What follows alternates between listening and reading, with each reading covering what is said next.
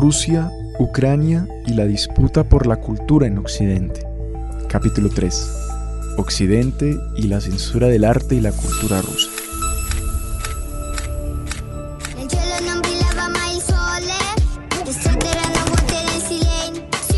Las lágrimas de Amelie mientras canta I Draw My Life expresan el dolor de la pequeña cantante y youtuber ucraniana ante la guerra en su país.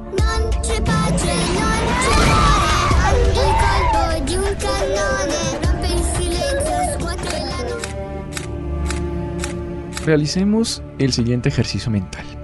Vayamos, por un segundo, a cualquier grupo de Facebook o a cualquier tweet relacionado con el desarrollo de la guerra en Ucrania por fuera de Latinoamérica. Lo primero que vamos a observar será un hilo de noticias de las grandes agencias europeas de medios como Televisión Española, Radio Francia Internacional, Deutsche Welle, BBC, RAI, etc.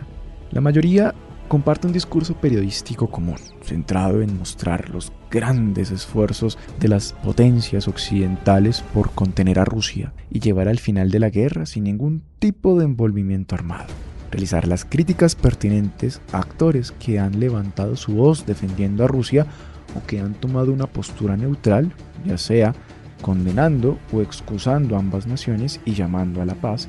y mostrando la existencia del régimen de Putin como un riesgo para su seguridad y la estabilidad mundial. Nada novedoso bajo el sol, ¿no? Sin embargo, gran parte de este discurso tiene elementos argumentales vedados cuya consecuencia ha sido la degradación de la imagen cultural de Rusia y la ha rebajado de nuevo a una caricatura propia de la Guerra Fría en la que lo ruso vuelve a ser lo frío, lo deshumano, lo cruel. El gran oso ruso se ha vuelto un animal feroz y voraz capaz de desangrar a pueblos enteros y hacer mucho daño con tal de conseguir sus objetivos.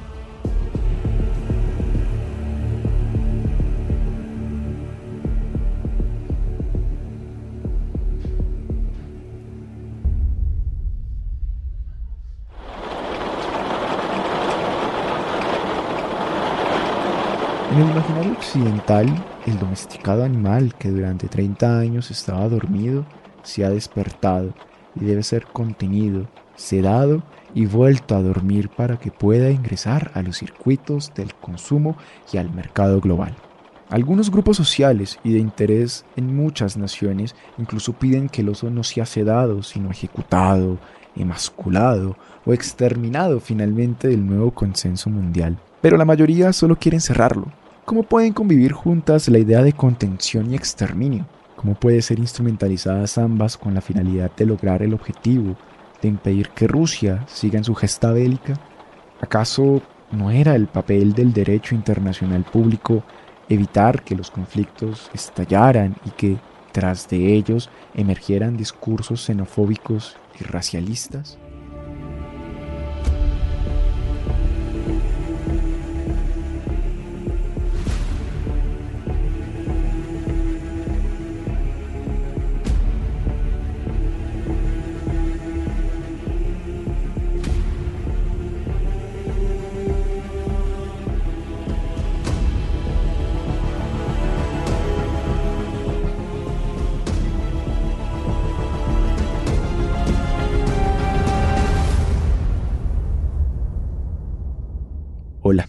Soy Alejandro Chala, politólogo de la Universidad Nacional de Colombia, escritor y analista político. En este último capítulo de este especial nos enfocaremos en las consecuencias que ha tenido la cancelación cultural rusa en el mundo, en cómo han emergido discursos rusofóbicos con base en esta cancelación y cómo aquellos vejámenes, junto con la caricatura superviviente de la Guerra Fría hacia los rusos, se ha vuelto el cóctel perfecto que hoy nos explica y nos permite comprender cómo una universidad milanesa o un grupo de vecinos en Londres, Nueva York o París que quieren cancelar a Dostoyevsky o derrumbar a Pushkin esos parques o avenidas terminan siendo origen y a la vez consecuencia de las herramientas que Occidente ha usado para apaciguar a Putin y aislarlo del mundo. Para responder a una pregunta final que seguramente nos deje sorprendidos a todos. Occidente desea extinguir realmente a la cultura rusa del mundo? Habíamos quedado en dos puntos fundamentales en las últimas dos transmisiones. El primero tenía que ver con explicar que la cancelación a la que se ha visto sometida la cultura rusa se explicaba en tanto era la manera como se estaban construyendo un relato en Occidente de quiénes eran los amigos y quiénes los enemigos de la guerra, además de justificar todo el paquete de medidas que las grandes potencias han tomado contra Rusia para obligarla a renunciar a sus pretensiones y de compartir este discurso con el público mundial, tanto para reforzar la sensación de aislamiento, como también como la propagación de esta división amigo y enemigo en todas las capas de la sociedad globalizada. El segundo hablaba de cómo esta distinción se leía entre los bandos enfrentados en la guerra y cómo se justificaba a partir de un relato histórico en el que cada bando buscaba reducir al otro para someterlo o exterminarlo, explicando por qué en las redes sociales el insulto de ucraniano nazi, entre comillas, o ruso fascista, también entre comillas, se había extendido y convertido en el argumento principal de todas las discusiones, tweets y comentarios. Ahora, en este último episodio, vamos a aplicar ambas lecturas a la realidad que tenemos enfrente y vamos a ver qué consecuencias han tenido tanto dentro como fuera del escenario de la guerra especialmente respondiéndonos cuál es la pretensión real de Occidente con la cancelación cultural y si las manifestaciones antirrusas a lo largo del orbe son finalmente rusofobia o no. Lo primero que debemos aclarar es que no. Ni Occidente realmente desea la cancelación total de la cultura rusa, ni Rusia desea exterminar la identidad y la cultura ucraniana hasta los cimientos.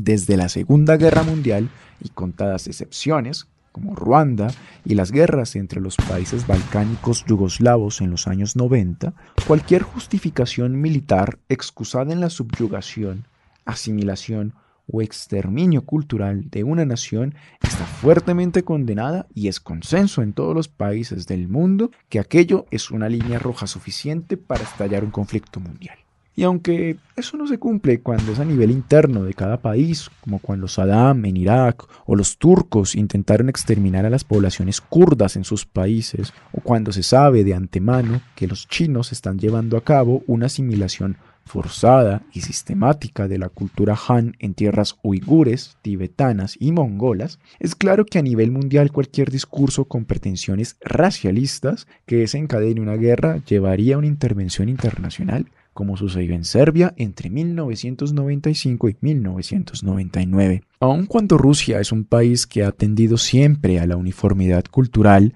en el vasto y extenso territorio ruso no hay grupos regionales sino rusos por un lado y naciones diferentes con orígenes étnicos distintos federadas a la república por el otro. Ha hallado en la instrumentalización cultural mejores resultados que en la rusificación forzada o en el aplastamiento sangriento. De hecho, la excusa fundamental de Rusia para invadir Georgia radicaba en que Putin consideraba que los georgianos estaban cometiendo un genocidio sistemático de los pueblos abjasíos y osetios dentro de su territorio, y que su papel histórico era defender estas naciones sin Estado de la integración multiculturalista que buscaba difuminar su cultura en la dominante georgiana. Del mismo modo, tras el final de la Segunda Guerra Chechena, Putin, en vez de imponer un gobierno ruso en aquellos territorios, permitió la supervivencia de la etnia chechena con sus propios liderazgos, su credo musulmán suní e incluso la consolidación de una policía y milicia autónomas, que han sido usadas en Ucrania y que son reconocidas por su extrema crueldad, su fanatismo islamista y adoración a la figura de Putin.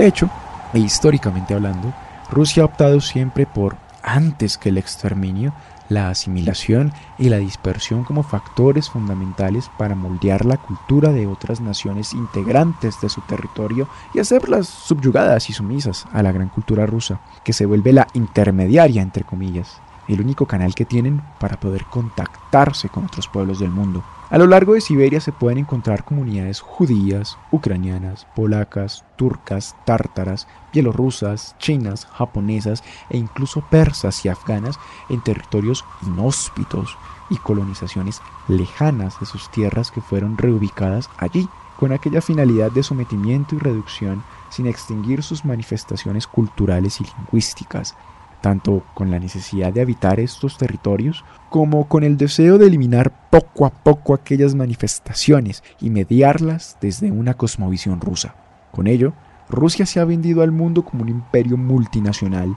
en el que lo eslavo ha sido un elemento cohesionador entre diferentes pueblos considerados integrales a la nación rusa, pero en, que, en el que la cultura y la identidad está construida por aquella nación, por encima de las determinaciones historia e idiomas de cada pueblo. Por el lado del discurso occidental sucede algo similar y a la vez dispar. Volviendo al concepto de orientalismo de Edward Said y arriesgándonos a construir uno nuevo, quizás un rusianismo o un orientalismo ruso, ha buscado transmitir su propia interpretación e idea de cómo, para ellos, Occidente, se concibe lo ruso, y para ello se ha valido tanto de las imágenes que perduran en el tiempo acerca de los rusos como un territorio extraño, ajeno y frío, como de las descripciones de militares y diplomáticos franceses, británicos y americanos que desde mediados del siglo XIX conciben a Rusia como un lugar fantástico en términos de lo mitológico, pero también como un país agrario, más cercano a China y a la India que a Europa o a Norteamérica. En tiempos contemporáneos, aquella idea se mezcla con la impresión de Rusia como un lugar cuadriculado y gris, debido a la herencia de las edificaciones soviéticas, que debe ser salvado por medio de la globalización, la apertura, el consumo, las marcas y el acceso universal a las redes y a Internet.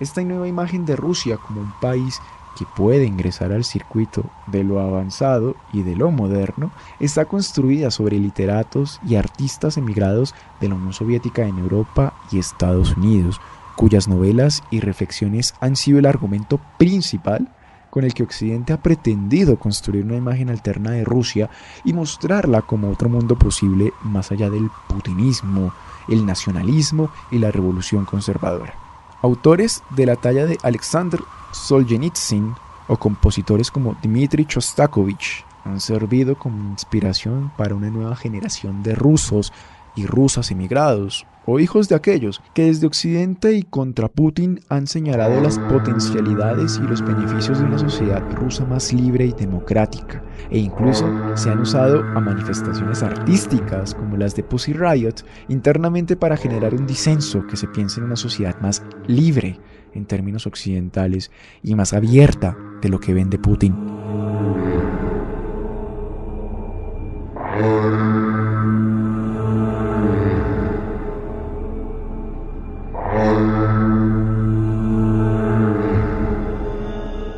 Este caso, el interés fundamental de Occidente con su cancelación no radica en extinguir la milenaria cultura rusa de las aulas, ni purgarla de los conservatorios de música ni de las escuelas de arte, los deportes o los complejos de ingeniería aeroespacial y petrolífera, sino que busca reorientarla y darle un nuevo sentido que tenga sintonía con el influjo de la cultura occidental globalizada y finalmente sumerja a la resistente Rusia a estos nuevos circuitos culturales y de consumo. Más allá de impedir que un deportista participe porque apoya la invasión o sacar un músico de una orquesta, la presión de Occidente pretende que una nueva lectura de lo ruso desde sus gafas sea una chispa inicial que ignite cambios sociales y políticos y derrumbe la autocracia de Vladimir desde sus cimientos.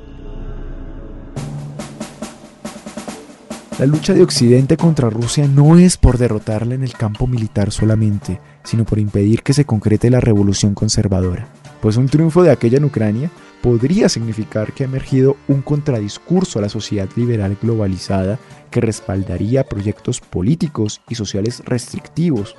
reaccionarios e irredentistas, que chocarían con un mundo multicultural y con fenómenos como las grandes migraciones que suceden en este momento en Europa y en Estados Unidos. Si el triunfo de Trump en Estados Unidos fue significativo en tanto demostró que una propuesta política reaccionaria podría triunfar en cualquier lado del mundo, más allá de países pequeños como Hungría o Polonia,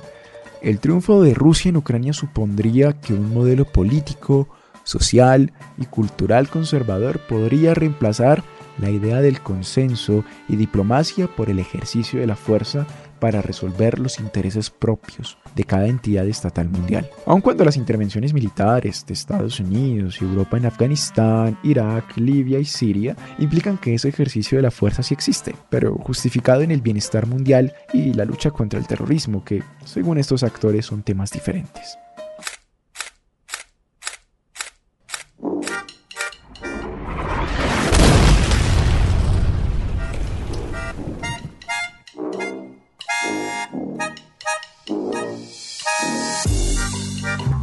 Sin embargo, en esa gran gesta del mundo occidental por contener a Rusia y lo que implica culturalmente su proyecto político, ha habido un daño colateral que ha sido ignorado conscientemente por la prensa de este lado del hemisferio y que ha sido instrumentalizado de manera vedada y sutil para consolidar aquella disputa. Pronto, los argumentos que han sido utilizados para respaldar a Ucrania y repudiar a Rusia han pasado de ser inocentes denuncias contra la figura de Putin hasta manifestaciones de xenofobia hacia cualquier cosa que represente a lo ruso, lo que ha incrementado el peligro y el daño de la cancelación cultural que impulsa a Occidente y se ha vuelto un combustible que solo puede recordarnos a las atrocidades cometidas por Pravi Sector Svoboda y el batallón Azov contra ucranianos prorrusos y grupos étnicos rusos en la guerra del Donbass. Aquel daño ya ha venido gestándose en Europa desde siglos atrás, pero emergió de manera clara en esta guerra cuando Facebook suavizó las medidas restrictivas contra las manifestaciones de odio hacia Putin y el ejército ruso en sus sucursales en Europa Oriental y Central el 11 de marzo de 2022. Facebook cerrará más de 580 millones de cuentas falsas y grupos con contenido abusivo. Y aunque Facebook señaló que aquellas relajaciones serían temporales en el marco de la guerra y como vía para permitir la libertad de expresión de grupos sociales y étnicos afectados con la guerra, la verdad es que la medida ha sido laxa y ha permitido el surgimiento de un sentimiento rusófobo que se creía extinto. Desde enaltecimientos al batallón Azov hasta declaraciones de muerte a los rusos o rusos atrasados y otras manifestaciones racialistas y supremacistas en Ucrania, Polonia, Lituania o República Checa, las redes sociales se han visto inundadas de un sentimiento antirruso que se ha expandido rápidamente, como eufemismos y autocensura a Estados Unidos, Latinoamérica y el resto de Europa. Como anécdota personal, les cuento que hago parte de varios grupos de intercambio de idiomas en Facebook y hubo varias publicaciones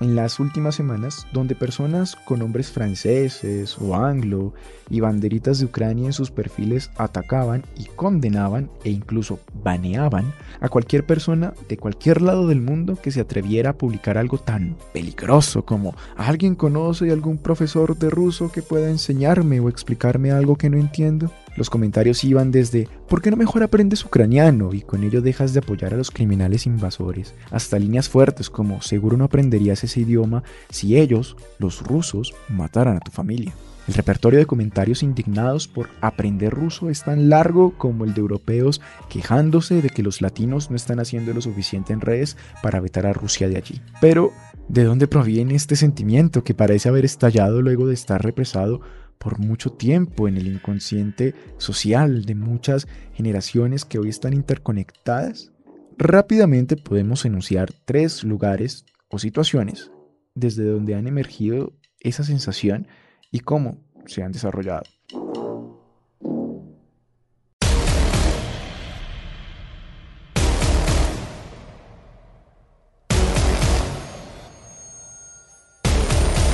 A nivel ucraniano, este sentimiento es la continuación de las manifestaciones antisoviéticas y antirrusas que han sido heredadas del sometimiento cultural al que los antiguos países de la Unión Soviética se vieron sometidos. Esto lo explicamos en el capítulo anterior, pero para recapitular, la identidad ucraniana ha estado siempre sometida y ensombrecida por la construcción de la identidad y la cultura rusa desde que aquel territorio fue anexionado por el Imperio ruso en el siglo XVIII impidiéndose que la lengua y la cultura ucranianas fueran enseñadas y que todo vehículo de transmisión cultural estuviera mediado siempre por la cultura rusa. El segundo es que a nivel europeo la relación entre la cultura occidental y la cultura rusa siempre se ha visto mediada por tensiones y desigualdades, pues los países de Europa occidental han visto a Rusia como una nación atrasada, distante de la civilización construida por los franceses, alemanes y británicos, que es necesario administrar y someter a partir de aquella identidad fragmentada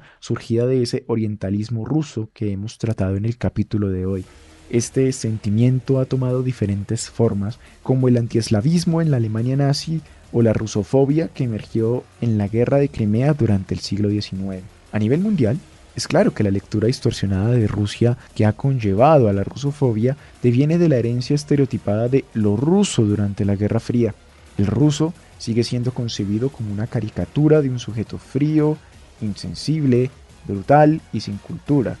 Y esta imagen ha sido explotada por Hollywood en diferentes películas, donde Rusia es sinónimo de alcoholismo, mafias y es vendida como un lugar triste, gris y frío. Reitero.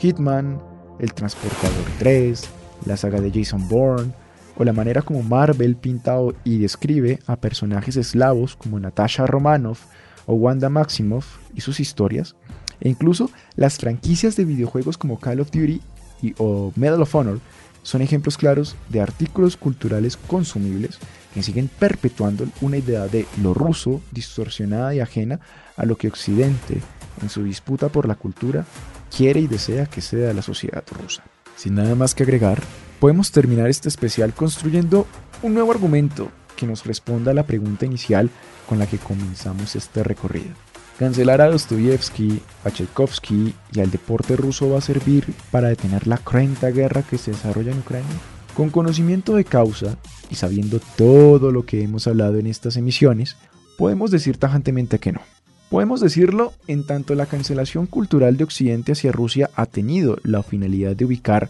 amigos y enemigos en el conflicto, es algo de lo que no me cansaré de repetir, en sus respectivas sociedades y justificar las medidas que ha tomado en términos de sanciones y ayudas militares, además de buscar impedir que un proyecto político-cultural distinto a la sociedad liberal globalizada emerja y se consolide como alternativa autoritaria y regresiva, con la finalidad de que el aislamiento genere fracturas en la sociedad rusa y una nueva alternativa surgida desde afuera, con una lectura distinta de lo que implica ser ruso, mucho más consonante con la globalización, la sociedad de consumo y las dinámicas de producción capitalistas de nuestra época.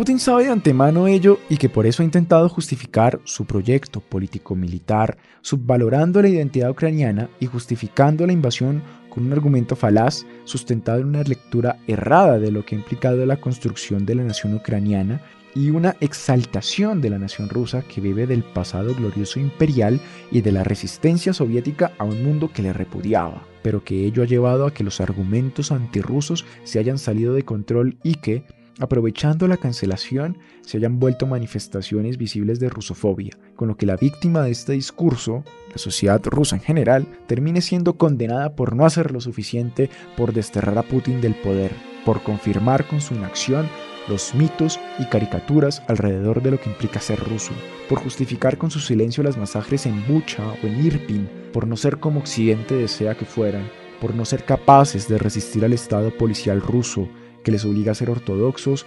conservadores y reaccionarios sin realmente quererlo. Cancelar a Dostoyevsky, a Tchaikovsky y al deporte ruso no van a detener la guerra, porque al final la guerra finalizará en el escenario diplomático y geopolítico. Pero el objetivo que Occidente se ha puesto está claro y se ha puesto en marcha. El germen de un cambio social en la Rusia aislada se ha colocado tal como la disputa cultural durante los 80 llevó finalmente a la caída de la Unión Soviética tras los clamores de apertura y reestructuración del monolito burocrático soviético, Hoy Occidente espera que tras la guerra, o durante ella, si no acaba pronto, aquella disputa finalmente le abra las puertas del candado que Putin le ha puesto a su nación desde los años 2000, cuando no era sino el figurante de Yeltsin. Apelará a Rusia a la estrategia de China y permitirá una apertura controlada para que el capitalismo asimile su revolución conservadora, la absorba y le convierta en un objeto tolerable culturalmente a nivel mundial y le permita ser opción política viable a futuro contra los nuevos progresismos? O Putin, igual que Hitler en su búnker, pretenderá llevarse a Rusia a la tumba con él cuando el reflujo de la guerra y de las sanciones económicas golpee a sus puertas en el palacio del Kremlin. Por ahora, así está la coyuntura.